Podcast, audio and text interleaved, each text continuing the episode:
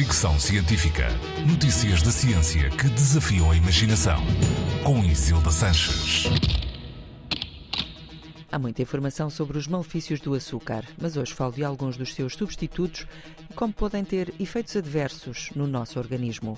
Em laboratório, usando ratos como cobaias, investigadores analisaram o efeito de substitutos do açúcar como sacarina, a acesulfame K e stevia e concluíram que o seu uso numa fase precoce da vida pode traduzir-se mais tarde em várias alterações no organismo, sobretudo nos intestinos e no cérebro, particularmente nas zonas da memória e recompensa.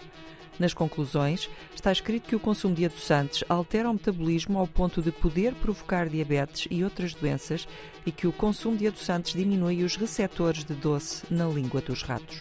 No estudo, realizado em laboratório com ratos alimentados com uma dieta normal, acompanhada de água com adoçante em doses equivalentes às normalmente usadas pelos humanos, os animais que consumiram adoçantes durante a adolescência mostraram-se menos disponíveis para fazer qualquer tipo de esforço para receber açúcar como recompensa na idade adulta. Mas quando estava livremente disponível, comeram todo o açúcar que conseguiram.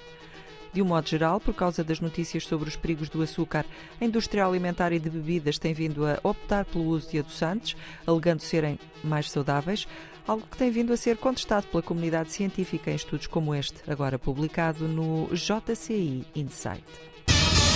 Fricção científica.